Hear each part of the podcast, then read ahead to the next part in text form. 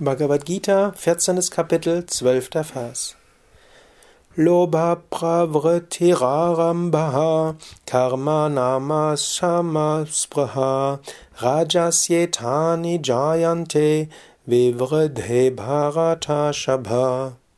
Gier, Aktivität, das Ausführen von Handlungen, Ruhelosigkeit, Sehnsucht, sie entstehen, wenn Rajas vorherrscht, O Arjuna. Hier beschreibt Krishna nochmals genauer, was ist Rajas.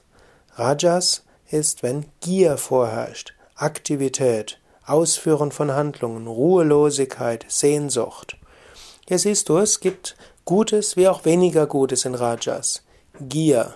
Du willst unbedingt, das brauche ich unbedingt. Nur wenn ich das habe, werde ich glücklich sein. Das ist die Gier. Oh, der Mensch hat es, ich muss es ihm wegnehmen. Das ist alles Gier. Positiv könnte Rajas heißen, ja, du, hast, du bist aktiv, das ist nämlich das nächste, Aktivität. Du fühlst, du bist angetrieben. Du könntest dann des Rajas umwandeln, indem du sagst, oh, ich spüre Aktivitätsdrang. Oh Gott, bitte, hilf mir, dass ich das Richtige mache. Zeige mir dein Licht und deine Wahrheit, dass sie mich leiten. Bitte nicht mein Wille, dein Wille geschehe. Das wäre eine positive Aktivität. Ausführen von Handlungen ist ja etwas Gutes. Du kannst also auch wieder sagen, oh Gott, ich widme dir diese Handlung. Möge Gutes dabei herauskommen. Ich will es mit Liebe tun. Ich will es für dich tun. Ich will es tun, um Gutes zu bewirken. Wenn du nur einfach Handlungen tust, um irgendetwas zu erreichen aus der Gier heraus, dann ist das Rajas. Wenn du aber aktiv bist und die Handlungen ausführst für Gott, dann ist da auch zwar ein kleines rajasiges Element dabei, aber es ist insgesamt Sattvik.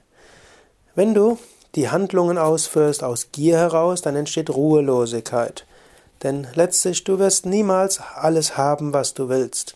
Selbst wenn du vorübergehend einen Wunsch befriedigt hast, eine neue Ruhelosigkeit wird kommen. Aus Rajas entsteht Ruhelosigkeit. Ruhelosigkeit gibt es aber auch in seiner sattwigen Form. Du willst irgendwo viel meditieren und du denkst, ich muss unbedingt meditieren, um zum Höchsten zu kommen, aber in dir ist trotzdem etwas Ruhelosigkeit. Das kann natürlich auch wie eine Reinigung sein. Es kann auch ein Zeichen sein, dass dort Rajas ist. Es kann aber auch heißen, dass jetzt karmisch dran ist, dass du etwas tust, dass du dich engagierst. Krishna sagt ja in der ganzen Bhagavad Gita, allein durch Meditation kommen nur wenige Menschen zum Höchsten. Durch Karma Yoga, durch uneigennütziges Dienen kommen die meisten Menschen zum Höchsten, sofern es natürlich kombiniert ist mit spiritueller Praxis wie Meditation, Asanas, Pranayama, Mantra singen und so weiter. Aber manchmal ist Ruhelosigkeit ein Zeichen, dass du etwas mehr tun sollst im Sinne von uneigennütziges Dienen. Sehnsucht. Es gibt auch hier positive und negative Sehnsucht. Positive Sehnsucht ist die Sehnsucht nach dem Absoluten, die Sehnsucht, Gott zu erfahren, die Sehnsucht, in jedem Menschen das Göttliche zu empfinden. Es gibt auch rajasige Sehnsucht, Dürsten, Verlangen nach Sinnesobjekten. Du willst unbedingt das, das essen, du willst das und das haben, du willst, du gehst an einem Kaufhaus vorbei und denkst, ah, das will ich kaufen. Du siehst dies, ah, das will ich auch noch haben. Du siehst, deine Freundin hat irgendetwas, ah, oh, die hat was Schöneres als ich, ich muss noch was Schöneres haben und so weiter. Das sind rajasige Sachen. Und mit den rajasigen Sachen solltest du vorsichtig sein, hm, sie nicht zu sehr zu befriedigen, denn rajasige Wünsche zu befriedigen heißt Öl ins Feuer zu gießen, es wird nur immer mehr. Kleine rajasige Sachen kannst du dir befriedigen, so im Sinne von, jetzt soll der Geist mal ein bisschen ruhig sein, ich gebe ihm das.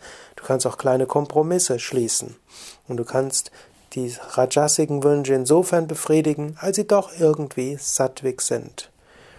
Und du kannst letztlich auch wissen, jede Sehnsucht, ja, Spreha, jedes Dürsten, Verlangen nach Sinnesobjekten, wie im Sanskrit-Text ursprünglich steht, jede Sehnsucht in diesem Sinne ist letztlich ein Ausdruck der Sehnsucht Gottes.